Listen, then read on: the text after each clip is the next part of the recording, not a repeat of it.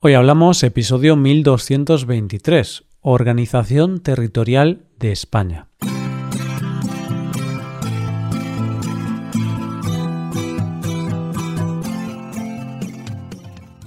Bienvenido a Hoy Hablamos, el podcast para aprender español cada día. Puedes llevar tu español al siguiente nivel con todos nuestros contenidos premium. Hazte suscriptor premium para poder acceder a los más de mil episodios de nuestro podcast, con sus transcripciones y hojas de trabajo con explicaciones y ejercicios. Y además accederás a más de 100 episodios exclusivos para suscriptores. Puedes hacerte suscriptor premium en nuestra web hoyhablamos.com. Hola, oyente, ¿qué tal? ¿Cómo estás?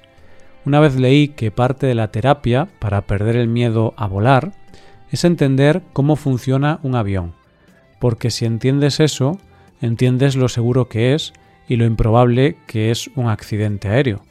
Y lo mismo pasa con los países, que muchas veces para entender a sus ciudadanos o cómo es el país en sí, hay que entender sus organizaciones más básicas, cómo está dividido y formado el país.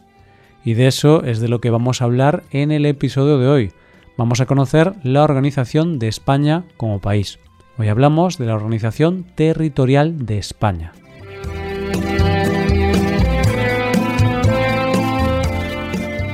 Una de las cosas más terribles con las que te puedes encontrar como ciudadano español es la burocracia. Sé que parece una afirmación un poco exagerada, pero te aseguro que no estoy exagerando nada y es que como tengas la mala suerte de tener que entregar algún papel o hacer alguna gestión en algún organismo oficial, puede ser que termines tan estresado y cabreado que necesites una tila doble cuando termina el día. vale, está claro que me estoy dejando llevar un poco por alguna mala experiencia, y sí que estoy exagerando un poco. Pero bueno, Vamos a hacer un poco de humor de estas cosas de las gestiones y te recomiendo que leas Vuelva usted mañana, de Mariano José de Larra, que habla de esto pero con mucho sentido del humor.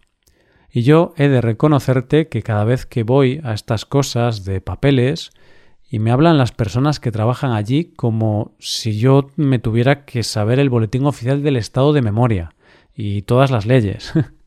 pues me acuerdo del gran diálogo de la película una noche en la ópera, de los hermanos Marx, que dice la parte contratante de la primera parte será considerada como la parte contratante de la primera parte. Dejando a un lado las bromas, es cierto que muchas veces es muy difícil entender cómo funcionan las organizaciones institucionales en España. De la misma manera que es complicado saber quién tiene competencias en unas cosas y en otras. Porque hay veces que vas a solucionar algo y te dicen que eso depende del Estado. Luego te dicen que depende de la comunidad autónoma. Y finalmente, depende de tu ayuntamiento. Así que vamos en este episodio de hoy a intentar comprender en lo que se basa todo este problema, en los pilares en los que se sustenta, es decir, cuál es la organización territorial de España.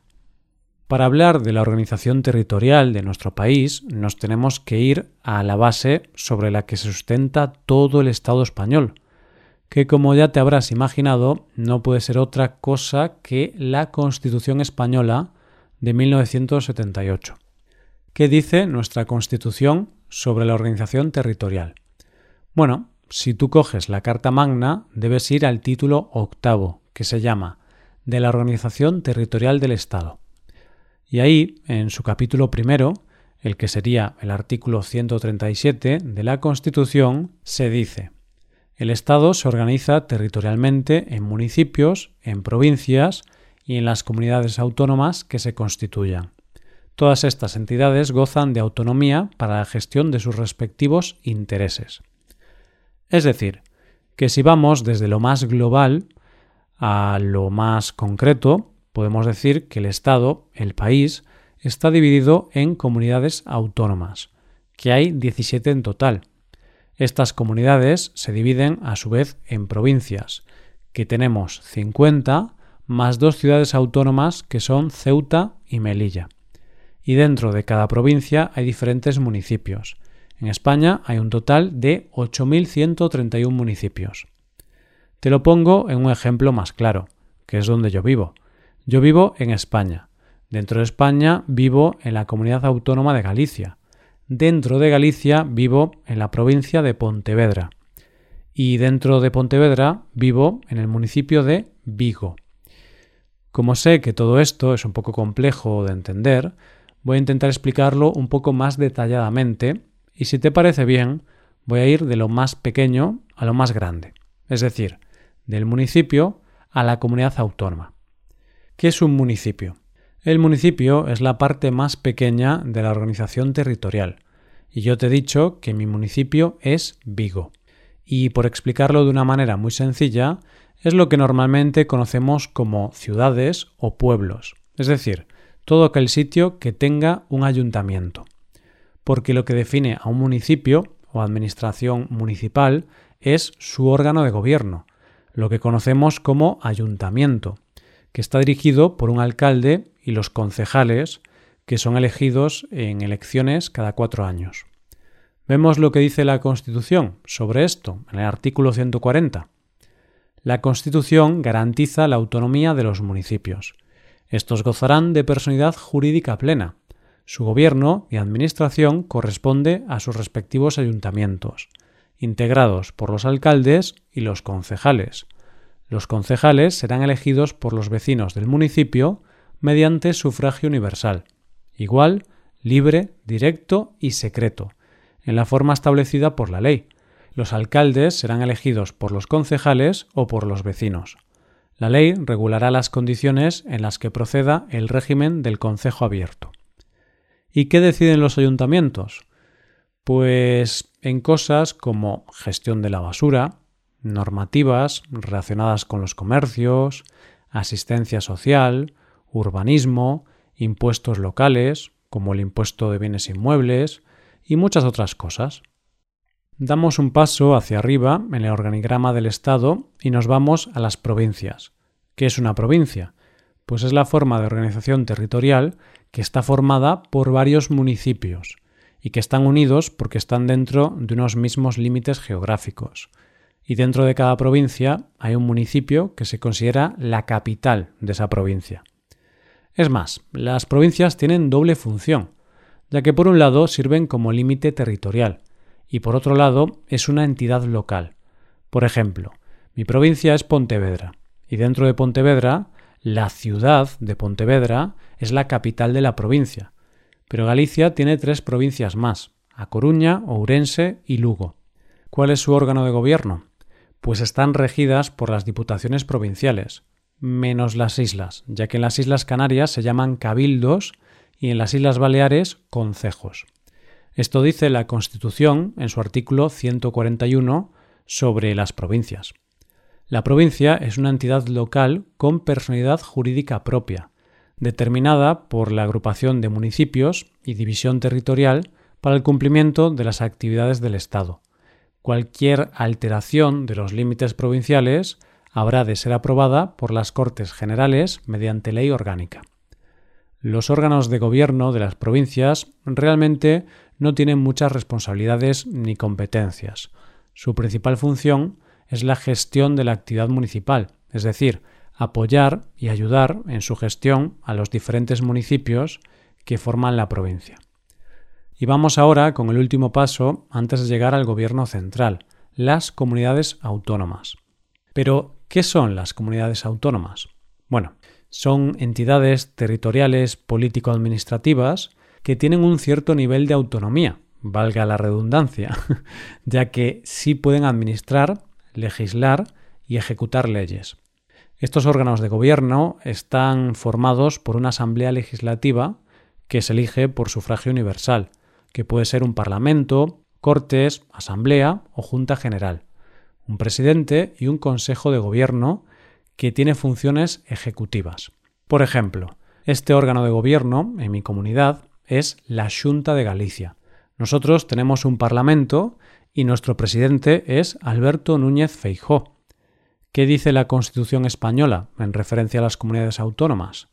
En el artículo 143 podemos leer En el ejercicio del derecho a la autonomía, reconocido en el artículo 2 de la Constitución, las provincias limítrofes con características históricas, culturales y económicas comunes, los territorios insulares y las provincias con entidad regional histórica podrán acceder a su autogobierno y constituirse en comunidades autónomas con arreglo a lo provisto en este título y en los respectivos estatutos.